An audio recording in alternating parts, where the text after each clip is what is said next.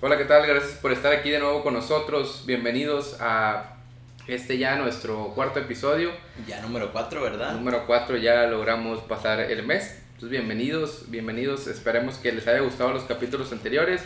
Y si es el primero que escuchan, pues eh, les pedimos de favor que vayan y nos escuchen a los otros episodios, si es que así lo quieren. Sí, primero igual disfruten esta plática amena que vamos a tener el día de hoy.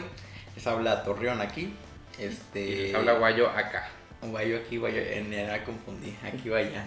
Este, el día de hoy vamos a hablar sobre muchas cosas, ¿verdad? Bien Así es, primero y como todos los capítulos, pues vamos a empezar con unas noticias que siempre Torreón nos prepara noticias, para, noticias. para estar más actualizado. Vamos Primero, a ver, antes de empezar con las noticias y ya entrar a la, a la carnita como tal. A ver, cuéntanos, Guayo, ¿cómo te fue en la semana? Pues bien, la verdad, de una semana muy ajetreada. La verdad es que estamos aquí en, en Monterrey y el calor no, no se rinde. De Cada hecho- vez está más horrible. Ahorita cuando estamos grabando, aquí ahorita el clima no funciona. Así es. Este, no funciona porque no hay. este, y pues si prendemos luego nuestro aire que tenemos, este, se va a escuchar horrible. Entonces, aquí, Aguantando el calor. aquí este, la- en el sauna, aguantando el calor. Bueno, no está tan feo, bueno, a lo mejor es que estoy medio acostumbrado. Yo creo que estamos Porque sí acostumbrados estamos- aquí en sí. Monterrey al calor. Estamos como a 40 ahorita. Este, Sí. sí. ya es noche y está horrible el calor. Y así, así va a estar, así va a estar por un buen rato hasta que acabe agosto. Pero bueno, con este calorcito espero que nos estén disfrutando Este calorcito esta rico. mañana o esta tarde. O Muy esta bien, noche. muy bien. Empecemos con las noticias. Vamos a empezar con una noticia muy interesante que encontré esta semana de la revista Current Biology, A ver. donde nos habla sobre, sobre nuestra percepción tiene un cierto nivel de predicción. O sea, de hecho se, se conoce eso. O sea, que llena ciertos espacios o tiene cierto nivel de predicción súper... ¿Cómo decirlo? O sea, antes de que veamos algo, ya tu cerebro, lo que lo veamos, se refiere a que ya sabemos, ya eres consciente que viste algo, tu cerebro ya procesó la imagen y ya te mandó ciertas señales. Que sabe, por ejemplo, cuando los reflejos que uno tiene cuando a veces va manejando y que se mete alguien y a veces uno hace el giro de manera casi automática. Ok. Porque ya, ya la señal fue manda- enviada, aunque todavía no llega la imagen este, a tu conciencia. Entonces sabe que tenemos así una manera de procesar el mundo, pues de hecho por los puntos ciegos de la vista, eso lo va completando también tu cerebro de, de una otra, otra manera. Aunque también eso puede causar ciertos errores, ¿no? Digo, también ahorita me vino a la memoria El cuando... vestido este, azul y el vestido blanco. Sí, no, exactamente, pero también ahorita el que hablabas de la manejada, pues también a veces creemos que vemos algo y damos el, volteón al, al- al volante y resulta que no era nada, ¿no? O sea, el- también el cerebro te juega unas malas pasadas. Sí, porque, porque como todavía no llega a tu conciencia, fue el estímulo. el que- cerebro no discrimina, el, el instintivo no discrimina. Sí, o sea, mejor dicho, discrimina los, los estímulos y ese estímulo a lo mejor es parecido a un estímulo que ya te había hecho Ah, como el famoso verde y rojo, que son estímulos de dale o detente. Y el amarillo, que es dale más rápido, nada, no sé qué. este, entonces, en, en esta investigación se conoce que las personas tendemos a completar las imágenes del mundo de manera que cumplan con nuestras expectativas y creencias previas. Que de hecho es una explicación pues, muy completa a lo que conocemos a veces como las imágenes que creemos ver en manchas, ¿verdad? Que puede ser imágenes religiosas o puede ser imágenes a lo mejor este que ah mira se parece no sé qué Ah, sí, cuando dicen de que la Virgen que viene en un comal, ¿no? Exacto, o, en la o- o- o también algo bien común lo de las nubes, ¿no? Ya mira, ya hay un león en las nubes. y tiene que ver mucho con cómo uno ve el mundo o qué expectativas tiene o qué está esperando es como si dicen si estás buscando milagros este todo el- todo lo que vivas alrededor de ti será un milagro verdad Ok. como te decían siempre de que el- Qué motivacional es Eh, como los motivacionales de la iglesia, de, de que no, el milagro más grande que vas a encontrar es vivir. Y todo lo que pasa alrededor de ti, mira, Es- es, es un, un milagro.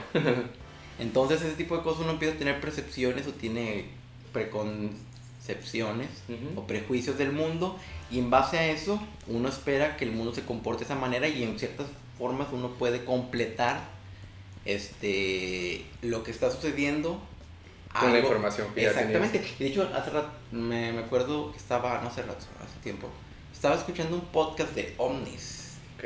Si te gustan los ovnis.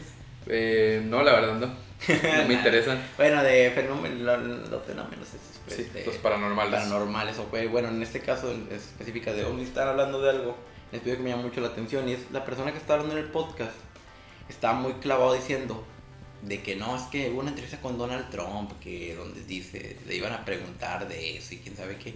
Pero, o sea, cuando uno escucha, uno, las expectativas que una persona tiene de eso, uno dice, uno desde afuera dice, pues, es obvio que el presidente de Estados Unidos no va a confirmar o hablar de eso, ¿verdad? ¿Se entiendes? En una entrevista pública. O uno, uno, o sea, uno tiene como que esas preconcepciones que uno piensa de como a mí me clava mucho eso, debe estar todo el mundo, a lo mejor le interesa, todo el mundo debe estar igual de clavado que yo en eso. Ok.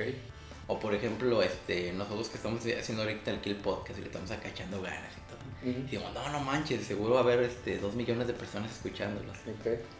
Sí, o sea, te vas, tu sesgo se va por, por la información que tienes o por lo que quieres, las expectativas. Exactamente, la expectativa de lo que te esperas del mundo hace que completes esas imágenes y tiene que ver mucho con cómo funciona nuestro cerebro, que es, tiene que distribuir los recursos que tiene de la mejor manera posible.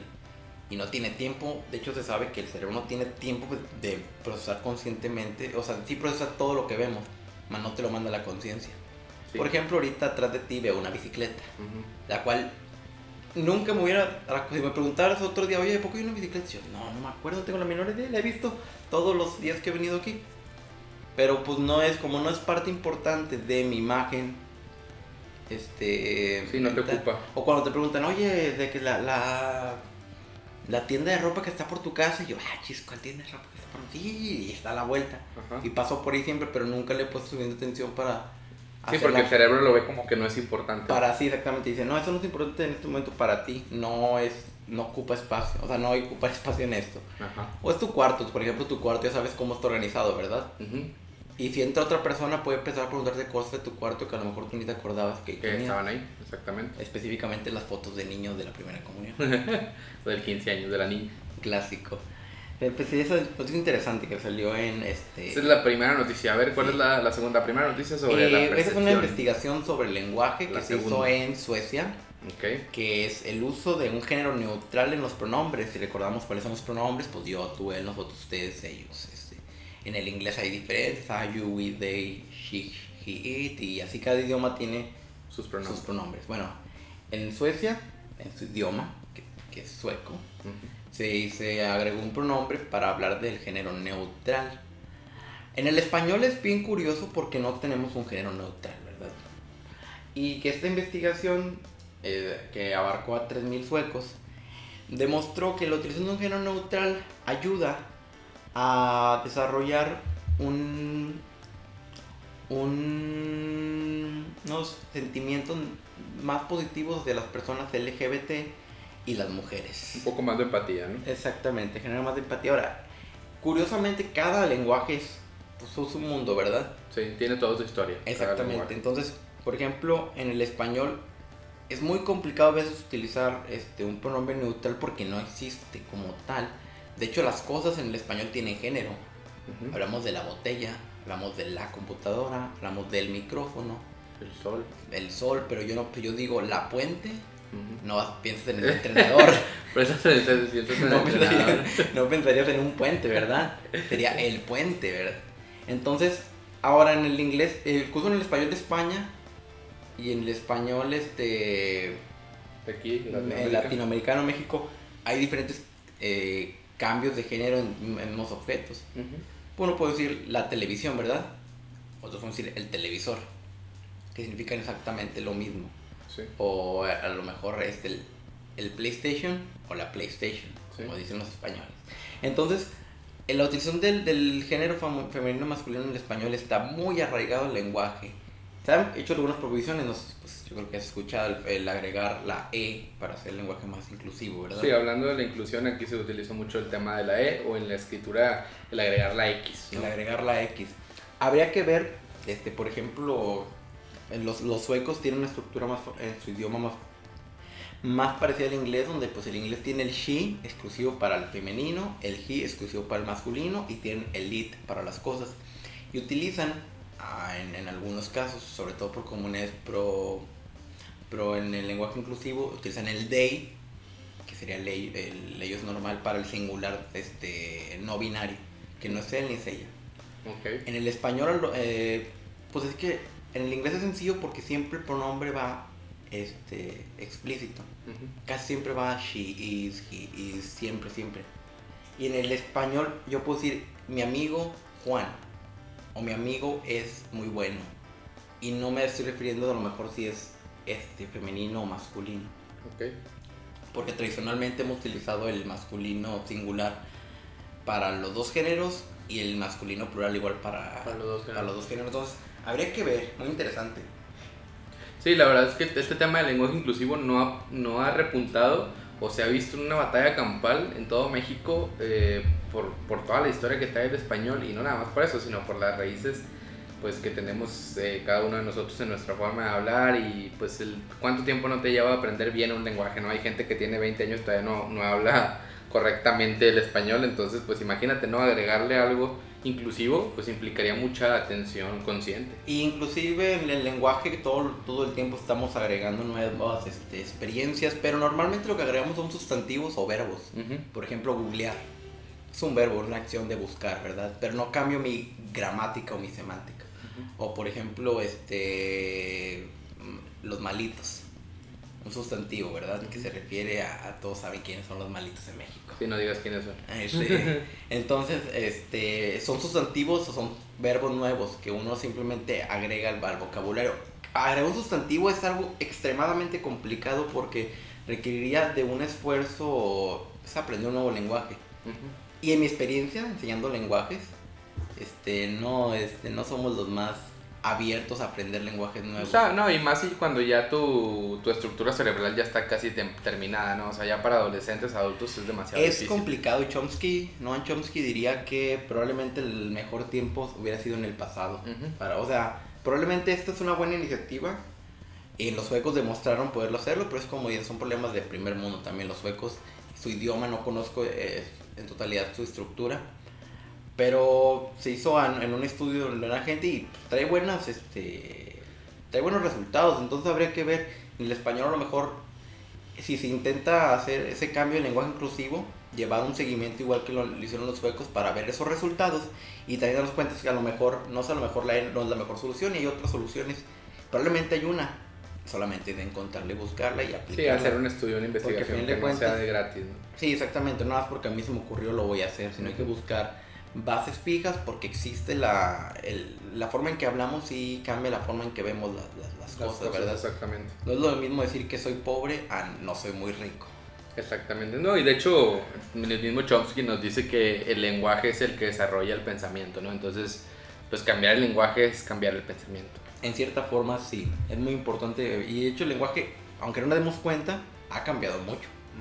Este, nuestros este, abuelos o papás se hablan de una manera y se refieren a a lo mejor esos grupos minoritarios de una forma más despectiva por naturaleza que nosotros. Exactamente. O sea, sí ha habido muchos cambios, pero no han sido cambios de, digo, no se agregó un pronombre. Han sido, han sido- solamente son cambios sustantivos, ya no se les dice na- este, mariquita, ¿verdad? Ajá. Decimos gay, le decimos homosexual, que es una forma más respetuosa a Exactamente. como se decía. Pues vamos, vamos en camino, vamos lento, pero vamos en camino. Y la siguiente última noticia A ver, la es, tercera noticia. Las personas prefieren que si pierden su trabajo, lo pierden contra un robot que contra otra persona. O sea, a pesar de que todos, ahorita el tema de primer mundo de automatización, un tema muy importante ahorita, ¿verdad? Que está hablando mucho de que la automatización, que va a quitar trabajo o lo que sea, ¿verdad? Ujú.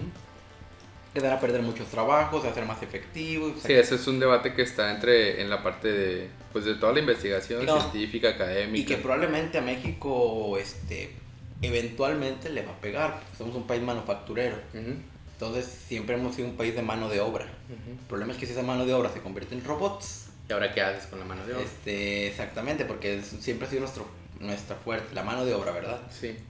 Que en teoría hay un libro del, del Foro Mundial Económico que habla que los países, países de tercer mundo lo que deben de hacer con la mano de obra pues es capacitarla para que ellos sean los que manejen los robots. Para que ellos sean, pues sí, que, que sean los operadores, ¿verdad? Ajá. O sea, que ya no sea simplemente la mano de obra. Los el problema es que eso, en que este, todos estamos de acuerdo en que es más dinero.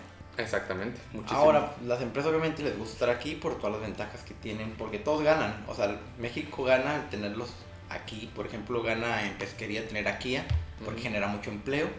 Y a veces, a lo mejor los puestos directivos no son mexicanos, pero... Pero sí es la parte de operación. y Ajá. a cuántos no de Apodaca y de pesquería pues no tienen trabajo y gracias a Kia pues ya lo tienen. Exactamente, o sea, Kia, digamos, Kia convirtió pesquería en un, en un municipio muy diferente a, lo que era, a lo que era. a lo que era anteriormente, pero es a puro trabajo operativo, ¿verdad? De, de mano de obra. Ahora, esas personas preferirían perder su trabajo contra un robot que perderlo contra otra persona. ¿Tú por qué crees que sea eso? Pues mira, fíjate, yo creo que es una cuestión como, pues mira, el robot al fin y al cabo no me peleo con él, lo puedo controlar. Y yo creo que el perderlo contra una persona es como algo muy subjetivo, no a ver por qué lo perdí, o sea, qué viste en él que no viste en mí, favoritismo, se lleva toda una que parte siempre humana. nuestra visión este muy yo creo muy mexicana es de que si me cambian por alguien más es porque este es por palanca Y que Exactamente. normalmente pues muchas veces sí, sí es Sí, es- y más aquí en y México. más ¿no? aquí que mucho nepotismo Pero pues va, le sigue mucho de camino a la a la segunda noticia que dijiste, ¿no? De que pues a nosotros, a la forma en como vemos el mundo, si ya vemos que siempre hemos tenido complicaciones con las personas, pues como la, la parte de la automatización es algo nuevo, pues bienvenida sea. Y muchas veces por la capacitación también es de que saben que te van a correr y ya te, y te ponen a enseñarle al que te va a sustituir Ujú. Y a veces ese es un sentimiento de algo este Sí, pues no muy bueno. sí muchas personas dicen no yo no le voy a enseñar nada o los trata mal o lo que sea verdad Sí, muchos problemas humanos. problemas totalmente humanos y ser sustituido por un robot es bueno, es un robot, sí, al final de cuentas que le voy a ir a pegar a la, a la máquina. Ajá. O sea que o sea, no, no hay nada que hacer contra eso. Que pasó con trabajos como, por ejemplo, las tablas de Excel. Ajá. Ahora son automáticas, anteriormente pues hacían a manos todo lo que tenía que ver con eso. Excel, bendito sea para muchos este, contadores, ¿verdad? De- Sí, contadores, de Antes un error parte. y había que hacerlo a mano, checar todo y ver que dónde estaba el error. Ahora pues Excel. Y ahora hay mucha gente que se niega a utilizar. También es cierto, también depende mucho de la edad y de toda esta percepción que se tiene, ¿no? De estas cosas. Perfecto, bueno, estas son las noticias que tenemos del día de hoy. Pues ahora, excelentes noticias, Gilberto, muy buena tarea. Ahora vamos a hablar acerca del tema. El tema del día de hoy, pues es un tema, este, pues más para platicarlo así entre amigos, este, dudas que siempre nos han surgido y, y- y- y comentarios que siempre hemos hecho. Es el tema acerca de la atracción. Estamos hablando de, De las de leyes la- de, este, de Newton, ¿verdad? no, no, no, estamos hablando de la atracción que te causa una persona en específico. Esta persona se me hace muy guapo, esta persona se me hace muy guapa. No sé qué tiene él que me gusta mucho, entonces vamos a hablar de, de esa parte de la atracción, ¿no? A ver, güey, a ver, platícame de primero que nada. Cuando hablamos de atracción, este, hay mucho, mucho. Yo creo que a esto a los adolescentes les preocupa muchísimo, ¿verdad? Ajá. Desde los temas como lo mejor que es la seducción, lo que es el amor. O sea, realmente es posible tener, se, se tienen poderes de hacer, de gustarle a la persona que yo quiero, de cualquier, de- hay formas mentales, este, hipnóticas, de PNL, Ajá. de PNL mágicas que puedo este, hacer para que alguien me ame. Pues la verdad es que el te- este tema de la atracción es muy, muy amplio, entonces vamos a tener que, que irlo reduciendo, que ir viendo las cosas como más, más importantes, ¿no? Eh, bien se sabe que la atracción eh, pues no toca nada más una área del ser humano, ¿sí? O sea, no, no es nada más la parte biológica, así que me atrae algo pues biológicamente, ¿no? Sí, porque a pesar de que seamos animales, nos regimos por ciertas este, leyes biológicas, leyes este, de nuestro mismo cuerpo, de sensaciones, de impulsos, tenemos lo que es el raciocinio, que eso no lo tienen la mayoría de los animales. Bueno, Fíjate que hay varias cosas en este tema de la atracción. Lo primero es que, digo, esto no es una investigación, esto me surge por una tendencia que hay en Twitter, que es mucho esta parte de la igualdad y todo. Me decía mucho esta, como una cadena que vi en Twitter que es, no te gusta esa persona, simplemente es blanco. ¿Qué opinas de, de esto? Que dice, no. Oye, pues fíjate que yo, yo no lo voy a dudar que en México, en mi experiencia trabajando con adolescentes o con este, jóvenes, he escuchado mucho que dicen a veces de que, ay, yo me quiero casar con él porque quiero que mis hijos salgan güeritos. Exactamente, entonces es una, es una corriente que, pues por ejemplo, aquí en México se ha pegado mucho, ¿no? Y es, si te das cuenta, cuando no nos hemos puesto a pensar de que qué es lo que realmente me gusta de esa persona? A lo mejor no será el- simplemente el color de piel o el ser aspiracionista, En cierta forma, fíjate que en México siempre nos hemos jactado de no ser racistas, por así decirlo. Pero la verdad es que sí somos racistas en, en ciertos ámbitos. Ahora, es muy, es, siento que nuestro racismo es muy diferente a otros racismos, especialmente el racismo norteamericano. Porque nosotros tendemos no a odiar directamente a las personas por su color. Los tendemos a odiar por de dónde vienen. Pero eso es en el tema a lo mejor general. Pero en el tema de la atracción, ahí puede sí, ahí puede sí puede ser de que por el color de piel uno diga que no. por, por, el simple hecho de uno sentirse de que, ay, no, es que está muy negrito. Ajá. Que esa es, una de lo que siempre dicen normal. O cuando dicen, ah, mira, está bien, está, está, está blanquito. Que es, es, es, como un tipo de racismo bien extraño el que existe aquí en, en, en México. Y lo cual es muy raro porque al final de cuentas todos somos mestizos. O sea, realmente nuestra línea de sangre es la revoltura de la revoltura. E incluso las personas que somos medio blancas, probablemente tenemos hermanos morenísimos y, y es, es, parte del mestizaje que, que, existe en el, en el país. Sí, es imposible, casi imposible que en un país exista como que todos son del mismo color, ¿no? Sí hay esos países que, tienen, que predominan, pero... Sí, hay países, por ejemplo, sobre todo países chiquitos pues yo creo que Nueva Zelanda, tal vez. O los Balcanes, o sea, por ejemplo, cuando ves a los finlandeses, cuando ves a los daneses, que de hecho, igual lo podemos hablar de eso, de la educación en Finlandia, que siempre se ha tenido muy arriba por sus resultados, pero nunca se habla que realmente los finlandeses tienen todos una misma este, raíz étnica, o sea, todos son de la misma. Y sí varía mucho. Eso y sí importa mucho, porque, por ejemplo, cuando tienes de diferentes este, culturas, la educación se hace mucho más veces mucho más complicada. Por ejemplo, cuando tienes una persona que tiene un origen indígena o que habla otro idioma o lo que sea, la educación empieza a ser mucho más complicada por la pluralización de ella. Sí, exactamente. Y este tema de la atracción, bueno, lo primero que nos lleva a la atracción, o la atracción nos lleva a un enamoramiento, ¿no?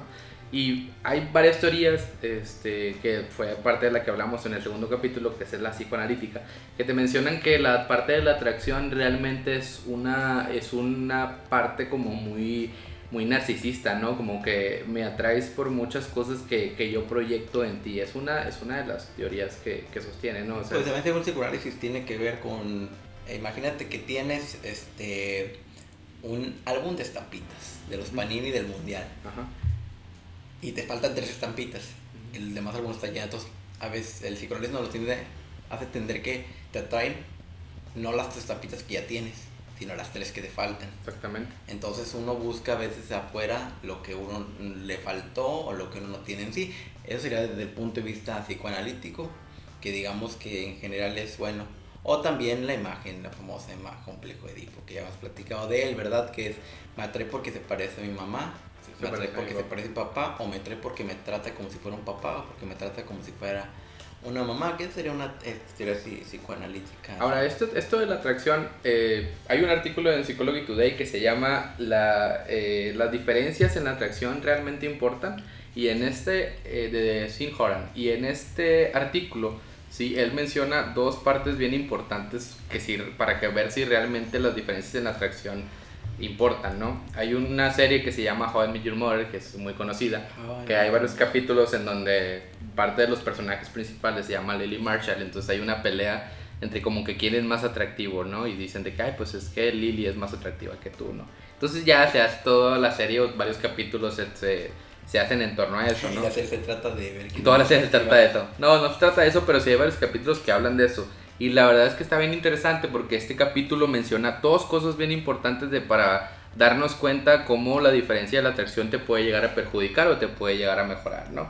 Y te dice aquí, la una, la primera es que si sientes que tu pareja es más atractiva que tú, entonces tú te vas a sentir con menos valor y por tal motivo vas a tener más celos hacia esa persona. ¿Por qué? Porque tú vas a decir, ah, es que esta persona es más atractiva que yo, entonces pues con cualquier persona puede, puede estar que no sea yo, ¿no? Va a encontrar algo más o menos de, de su nivel. Es como cuando tienes, sí, sí, pero es como no tienes un celular muy caro y andas en el camión, ¿verdad? Ajá. Y no, no te la juegas. Deja mejor lo, lo guardo en el calcetín. esa es la, la, parte de... Esa es la, la, primera parte, ¿no? De sentirte, de sentirte con, con, con menos valor, ¿no? Y la otra es el poder de la dependencia. Si, si tú andas con una persona que sientes que tiene mayor atractivo que tú, entonces tú vas a, vas a, o la persona que tiene más atractivo que tú, pues tal vez tenga menos compromiso al estar contigo, ¿no? ¿Por qué? Pues porque él tiene más capacidad de relaciones con cualquier otra persona y tú no. Entonces, sí puede llegar a ser peligrosas las diferencias en la atracción, ¿sí? Pero para todo esto, eh, Siedelinger y Butterfield hicieron una investigación donde hablaban de algo que se llama la eh, matching hipótesis, que es una hipótesis o hipótesis de correspondencia, que habla de una hipótesis que normalmente tendemos a buscar gente que más o menos, lo mencionan ahí como que, que esté en nuestra liga. O sea, que más o menos esté más o menos del mismo nivel de atractivo, ¿no? Sí, de hecho, hablando de eso, este, voy a contarte una historia muy interesante. Así, este en el libro, que de hecho ya tocamos en el 50 mitos de la psicología popular, Scott Oldingfield habla cuando habla de que, bueno, es cierto que nos atraen los opuestos, o nos atraen solamente, es cierto que los opuestos atraen, que es algo súper popularizado en las películas, ¿verdad? De Hollywood muy romántico y especial también antiguamente en Disney, ¿verdad? Con la princesa y el príncipe y... Sí, que, siempre es un chavo que se está batallando mucho y luego ya consigue el amor de una mujer imposible. O, Cenicienta, que era la chacha de la chacha. Ajá y luego se queda con el príncipe y cosas así. Entonces, uno, uno se pone a pensar de que, ah, bueno, entonces los opuestos totalmente atraen. Uno podría pensar que es cierto, pero probablemente las personas que crean cierto es porque realmente no han vivido una relación de opuestos y ver que va más allá de una simple atracción física, ¿verdad? Va más allá, porque también tiene que ver la familia con la que a involucrar. Estás acostumbrado a la forma en que esa familia se comporta, si es muy diferente a ti, tanto de cultura o socialmente. Estás muy, este, la parte económica es importante. Imagínate, así X, cuando eras adolescente y salías con una chica. Imagínate que la chica pues, fuera muy rica o tuviera mucho dinero. Entonces sales con ella en un lugar y a lo mejor ella no sabe que lo que ella está acostumbrada a comprar es caro. Porque está acostumbrada a eso, ¿entiendes? a lo mejor tú acá de pobrecillo, trabajando en una tienda, ganando mil, ganando mil pesos al mes en la prepa, pues vas y no te vas a gastar 500 pesos en, este, en, la salida, pero a lo mejor ya lo va a tomar como que, ah, no me quieres, ¿sí? Y la atracción ahí puede bajar, porque a pesar de que es súper, ultra, mega importante, que la atracción sí empieza por los ojos a cierto nivel en un principio. O sea, tiene que haber cierto, o sea, te tiene que gustar algo físicamente a la otra persona. Claro, eso sí es 100% importante. O sea, no puede ser totalmente mental, puede ser a largo plazo. Pero en una primera instancia tiene que haber cierta atracción física. De que se me hace guapo, se me hace bonita, me gusta su cabello, me gusta sus rodillas, o etcétera, etcétera. Pero algo, los ojos o las orejas. Cada quien sus fetiches. Cada quien sus gustos raros. Sí, entonces de las manos es algo muy común en las mujeres que les gusten las manos de los hombres dicen que tienes unas manotas. Manotas, sí. Entonces de cuenta de que pues, eh, la atracción física es importante en una primera instancia. Y después de una primera instancia no, tiene que, no tienes que ser Brad Pitt tampoco, o sea.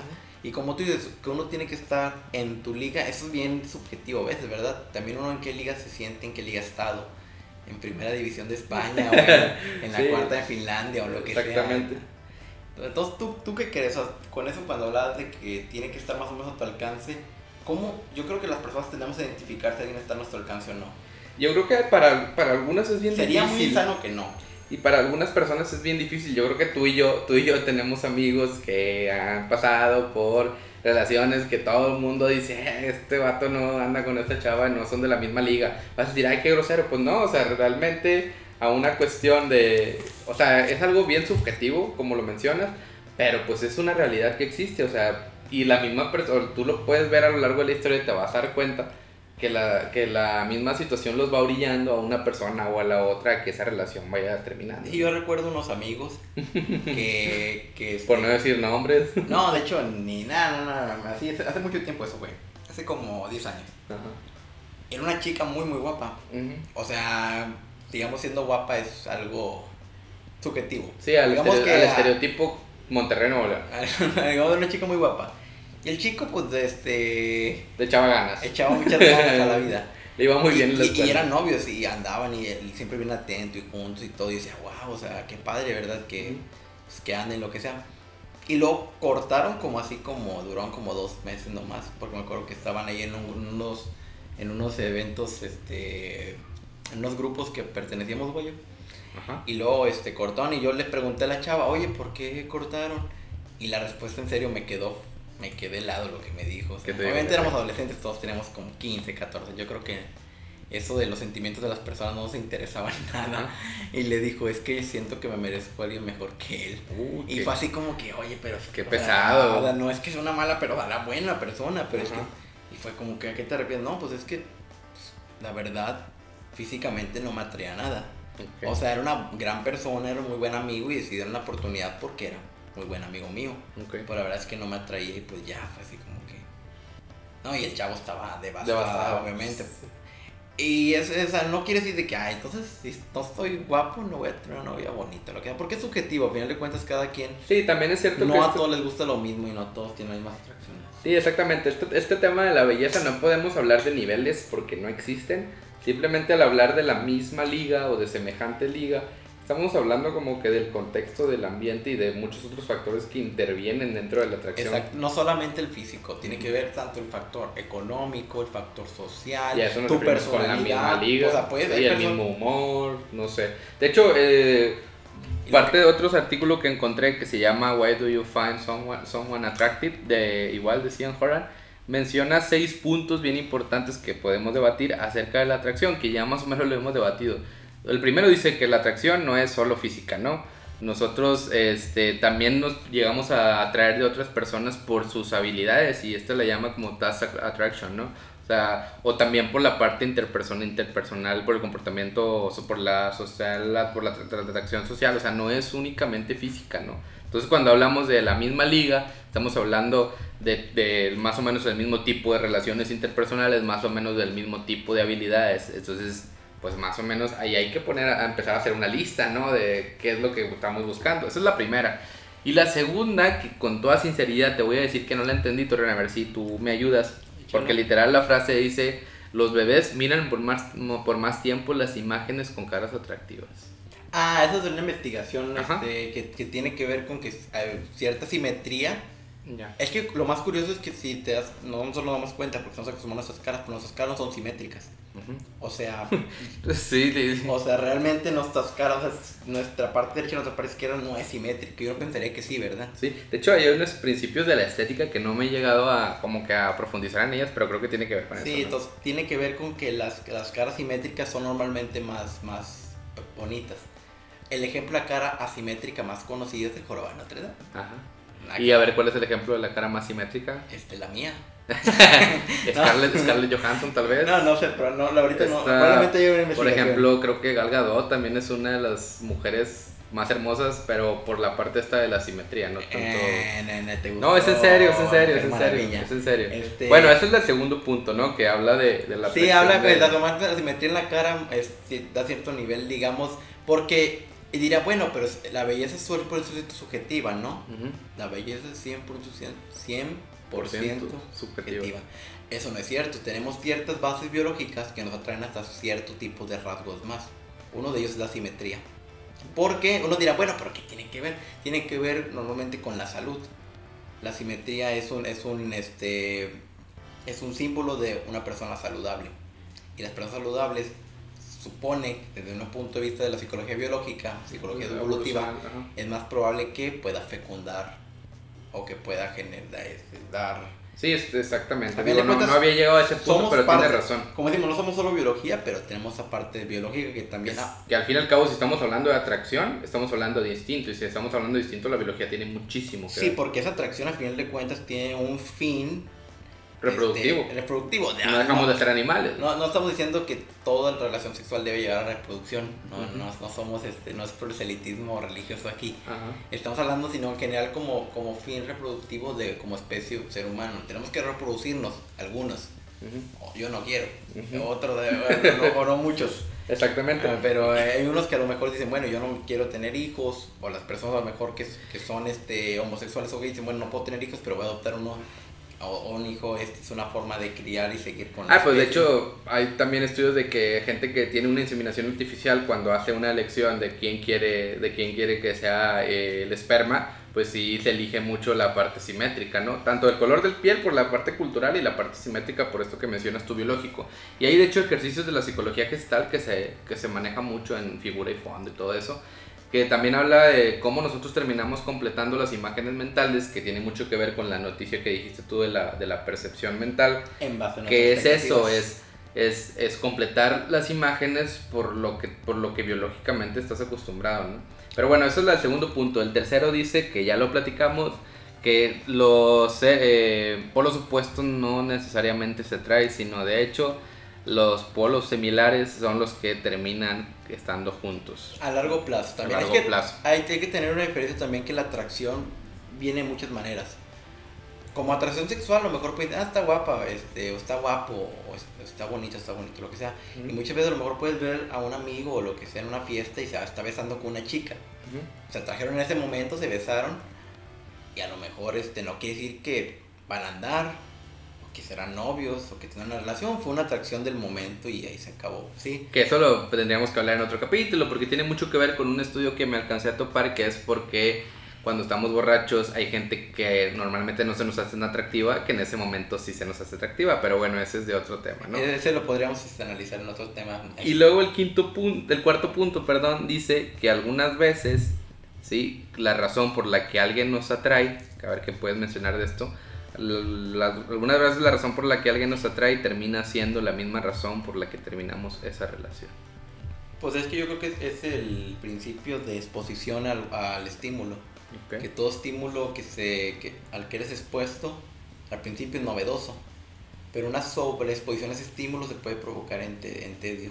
Es de- y- a mí se me hace bien, lo puedo hacer bien, bien básico en, en la canción de, no me acuerdo quién la canta, pero la que dice, la que dice que me gustas por coqueta y altanera, ¿no? O sea, es una, can- es una canción que dices tú, ah, pues sí, o sea, me- esta mujer me atrae porque es bien coqueta, es bien altanera, pero a ver, después de 10 años te va a seguir gustando que esa mujer sea muy Me coqueta y muy altanera.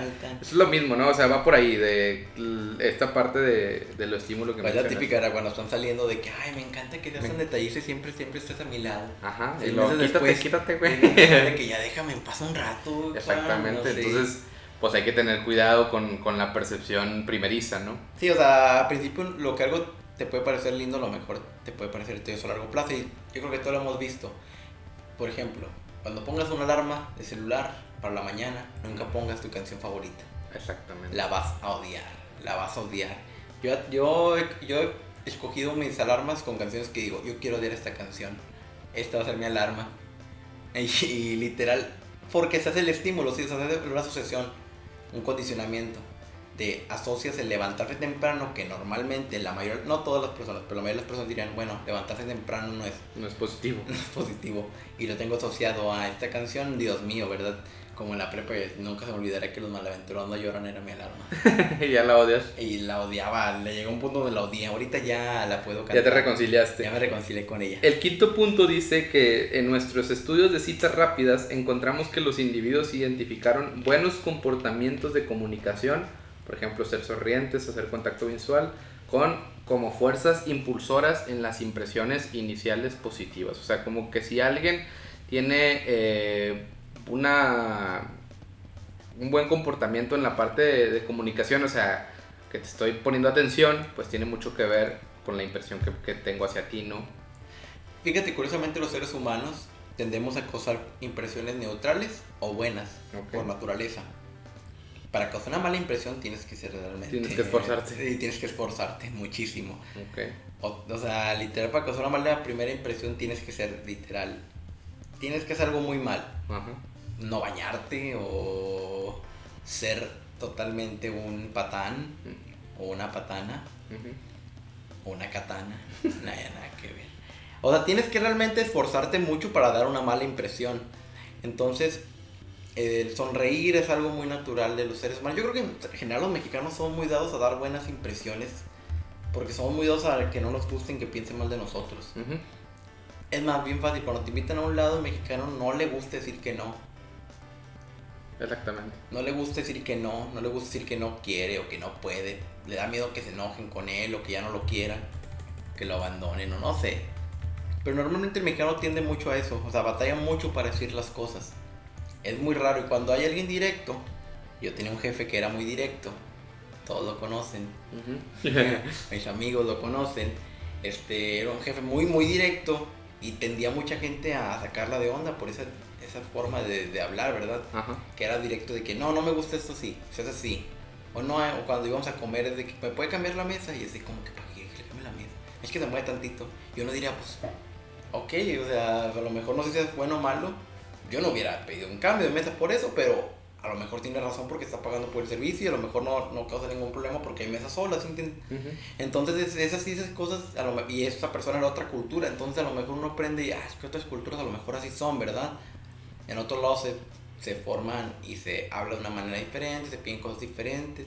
Yo creo que tiene lo mismo eso. ¿Qué tiene que ver con la atracción eso? Sí, pues eso tiene que ver con la parte que mencionabas de, de pues esto de la primera impresión, ¿no? La primera, exactamente. La primera. Y bueno, lo último, la última, el último punto que menciona, que igual se los vamos ahí a compartir, es lo que ya habíamos platicado igual, de la de matching hipótesis, la hipótesis de correspondencia, que es nos terminamos, eh, nos terminan atrayendo personas más o menos del mismo nivel que nosotros. Y, y también con esa misma hipótesis se habla de que nos atraen personas que sabemos que en cierta manera les atraemos.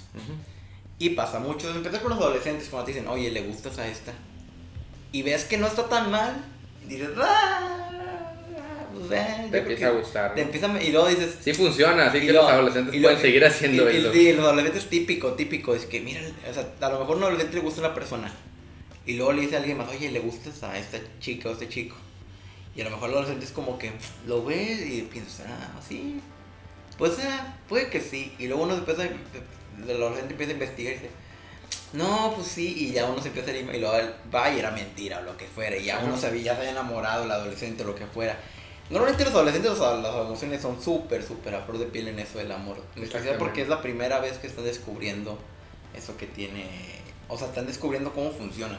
Y entonces, pues bueno, con esto vamos a ir concluyendo esta parte de la atracción. Queríamos eh, en, estos, en este capítulo, el cuarto, y en, en, en esta serie de capítulos que hemos hecho, en este especial, queremos hablar acerca de las, de las relaciones afectivas. Y queríamos empezar con esto de la atracción, porque a veces trae muchos mitos de que, ay, déjame, me gusto, me busco a alguien que es totalmente contrario a mí, O porque... déjame, déjame aviento unas prácticas de hipnotismo. Ajá, o déjame, me pongo a investigar este, cómo seducir a una persona, que hay muchas películas sobre eso. La de Y pues luego, la de Hitch, y luego, pues luego no funciona, ¿no? Yo creo que el- lo mejor es también uno, tú intentas ser feliz, o sea, busca tu felicidad. Una persona más plena siempre va a ser más atractiva. Una persona que es segura de sí misma no, siempre más... ¿Por qué una persona segura de sí misma? Si le dicen que no, no pasa nada.